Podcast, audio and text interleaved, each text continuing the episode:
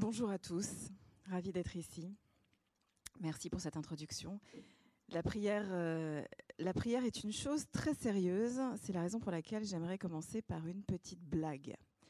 C'est l'histoire, euh, une histoire que vous connaissez peut-être. C'est l'histoire d'un rabbin qui mène l'office euh, le jour de Yom Kippour, le jour du grand pardon, dans une petite synagogue d'un village en Pologne. Et pendant l'office, il entend soudain des cris, des disputes ou ce qui ressemble à un échange musclé dans le fond de la synagogue. Et là, il voit Moshe au dernier rang, en train de parler tout seul, en train de se balancer d'avant en arrière, tout en euh, semblant euh, invectiver un interlocuteur invisible. Alors à la fin de l'office, le rabbin vient voir Moshe et lui dit Mais enfin, avec qui tu parlais? Et Moshe lui dit Je parlais avec Dieu, avec le Saint béni soit-il. Ah bon? Dit le rabbin, mais, mais de quoi De quoi est-ce que vous parliez ainsi? Et Moshe lui répond C'est simple. J'ai dit à Dieu tu veux qu'aujourd'hui je te demande pardon, tu, tu veux que je reconnaisse mes fautes en ce jour de Yom Kippour, eh bien, t'as qu'à commencer par reconnaître les tiennes. Parce que moi, j'ai rien fait de vraiment mal cette année, en tout cas rien de très très grave. Mais toi, regarde dans quel état est le monde, regarde ce qui nous arrive. Tu crois pas que c'est à toi de demander pardon? Alors le rabbin est effaré et il dit à Moshe Ah bon, mais, qu'est-ce qu'il a dit? Qu'est-ce que Dieu a répondu? Comment s'est finie votre conversation? Eh bien, dit Moshe, j'ai finalement dit à Dieu Tu sais quoi On va faire un marché. Je te pardonne, tu me pardonnes et on est quitte. Et là, le rabbin se met à hurler et à insulter Moshe. Et dans une rage folle, il lui dit Espèce d'idiot, pourquoi t'as laissé Dieu s'en tirer à si bon compte? Voilà, cette blague juive, en fait, n'est à mon sens pas du tout une plaisanterie. Il me semble qu'elle raconte quelque chose d'extrêmement juste sur la conception juive de la prière, quelque chose qui est très difficile à traduire dans un autre langage religieux en réalité, tant elle est aux antipodes de la façon dont la culture populaire conçoit bien souvent la prière autour de nous. Il me semble que, euh, en bien des circonstances, la prière juive a quelque chose à voir, euh, non pas avec une dispute, mais avec une forme de négociation, en tout cas de discussion avec le divin. Et pour le comprendre et pour l'explorer, eh bien, il faut commencer par s'interroger sur la posture centrale de la prière et la façon dont cette posture a été interprétée par la tradition. La prière juive par excellence, celle qui est au cœur de tous les offices de la journée, s'appelle dans la tradition juive la Amida, ce qui signifie le fait de se tenir debout, la verticalité. Et matin, midi et soir, matin, après midi et soir plus exactement, il s'agit d'énoncer debout cette prière qui s'appelle debout. Jamais euh, la prière juive ne s'énonce agenouillée et presque jamais elle ne s'énonce prosternée. Je dis presque jamais parce qu'il y a une exception, une seule, une fois par an, au moment des fêtes de Rosh Hashanah et de Kippour. Une fois par an, les juifs se prosternent dans la synagogue. C'est d'ailleurs amusant parce que cette pratique constitue vraiment une exception à la règle, comme si cette exception était là pour confirmer la règle le reste de l'année. Mais comme vous le savez, il y a beaucoup de juifs qui vont à la synagogue uniquement à Yom on les appelle les juifs de Kippour, et dès lors, il y a beaucoup de gens qui croient que les juifs se prosternent toute l'année. Mais en fait, pas du tout. La prière juive, par son nom et son geste, consiste en une posture de verticalité et une non-prosternation. On prie debout, de préférence en remuant les mains, et même, vous le savez, chez certains, en agitant tout le corps dans, un balancement. C'est tout sauf une horizontalité, c'est au contraire comme si tout gigotait dans une prière qui est comme une, verticalité intranquille. J'y reviendrai peut-être euh, tout à l'heure. C'est important parce que dans nos cultures, euh, souvent à dominante euh, chrétienne, c'est très contre-intuitif. Quand, par exemple, vous pouvez faire l'essai, quand, quand, je tape sur mon iPhone, sur mon téléphone, le mot prière, vous savez que maintenant, sur certains mots, on vous propose une petite icône, un émoticône immédiatement apparaît dans les messages. Alors si vous tapez prière, j'ai essayé, on obtient immédiatement les deux mains jointes l'une à l'autre. C'est amusant parce que c'est le geste de prière dans la culture populaire. Et c'est précisément, mais vraiment précisément, ce que n'est pas la prière juive. Les mains liées signifient, d'une certaine manière, je m'en remets à toi. Je n'ai rien entre les mains qui puisse justifier la grâce que tu t'apprêtes à me faire. Alors que la prière juive, encore une fois, elle dit au contraire qu'il s'agit plutôt d'une négociation. Et qui dit négociation? Eh bien, au contraire, dit que je ne peux pas avoir les mains liées. Je ne peux pas avoir les mains vides. J'ai forcément euh, des atouts dans mon jeu. J'ai forcément une monnaie d'échange. Sinon, j'ai aucune chance de négocier quoi que ce soit. L'humanité est debout euh, dans la prière, euh, engagée dans un face-à-face avec le divin, un face-à-face qui est quasi, et je le dis avec beaucoup de, de culot, quasi d'égal à égal.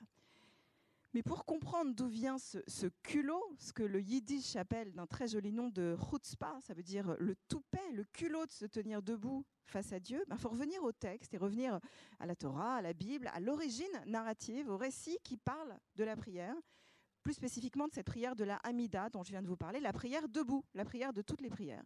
Et cette prière dans la Bible, elle est attribuée à un personnage, le tout premier à l'avoir énoncé, selon la tradition, c'est Abraham, ce père des trois monothéismes. Selon le Talmud, c'est à lui qu'on doit la Hamida, cette prière debout. C'est lui le tout premier qui l'énonce. Ah bon? Mais quand?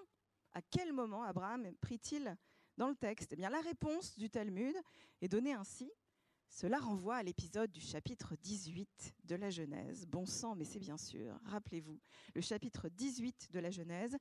À ce moment du récit, Abraham est dans le désert. Il vit encore une situation de stérilité avec sa femme Sarah. Il vient d'être circoncis et alors il reçoit dans le désert une étrange visite, celle d'envoyés de Dieu qui viennent lui annoncer ce que sont les desseins de l'Éternel. Et parmi ces projets, il y a un projet terrifiant. Dieu s'apprête à détruire les villes de Sodome et Gomorre, parce que ces villes ont fauté. J'ouvre là une toute petite parenthèse, parce que la faute de Sodome et Gomorre n'est pas du tout pour les rabbins une faute à caractère sexuel ou d'homosexualité ou de dépravation. Euh, c'est une lecture bien plus tardive, et plutôt une lecture de, de l'Église qui introduit cette idée. Le péché de Sodome dans la tradition juive, c'est un péché de non-hospitalité. C'est un refus d'accueillir l'étranger et d'être avec lui euh, solidaire. C'est ça qui amène la destruction de la ville. Et Dieu annonce alors à Abraham que ces villes vont être anéanties.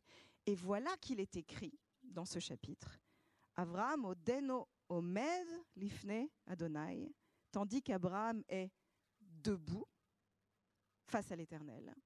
Abraham Abraham s'approche et dit à l'Éternel Comptes-tu vraiment anéantir en même temps l'innocent et le coupable?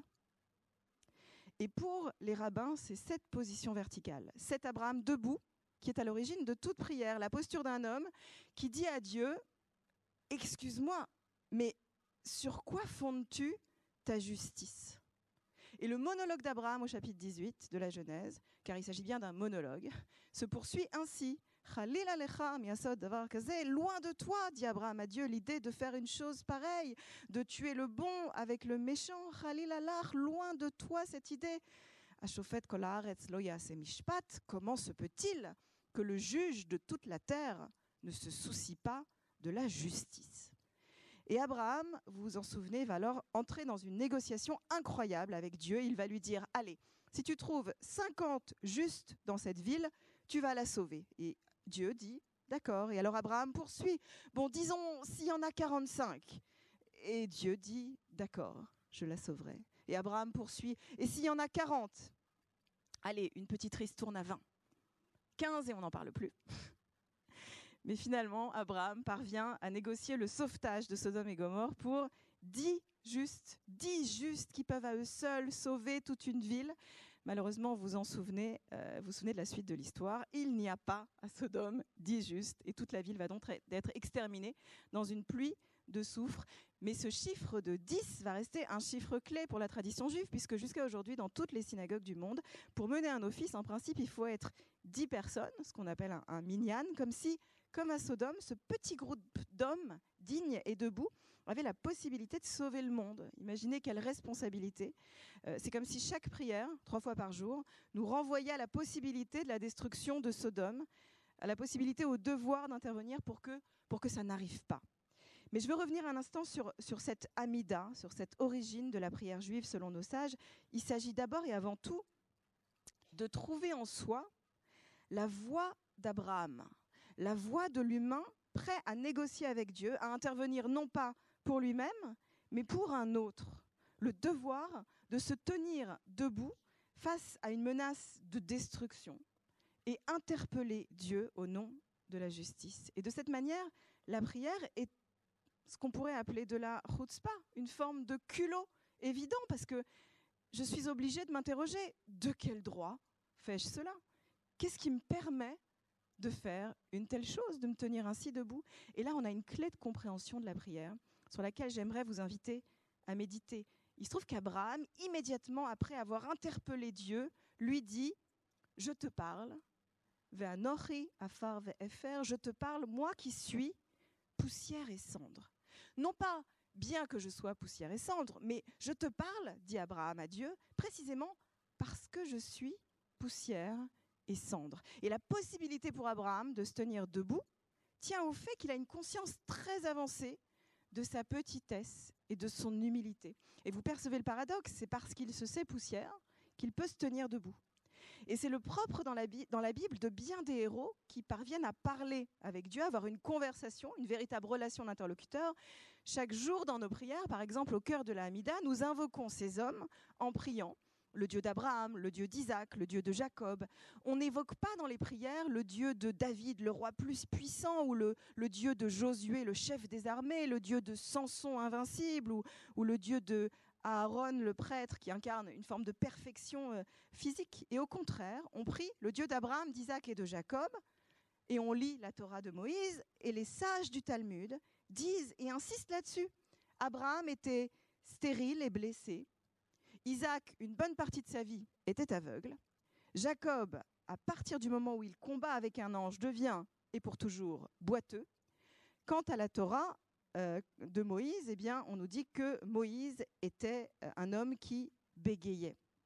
Et je ne sais pas si vous percevez le trait d'humour imparable de ces sages qui nous disent Voici tes héros, ceux que tu invoqueras dans la prière. Chaque jour, nous prions le Dieu d'un homme stérile, d'un aveugle, d'un boiteux, tout en lisant le livre d'un bègue.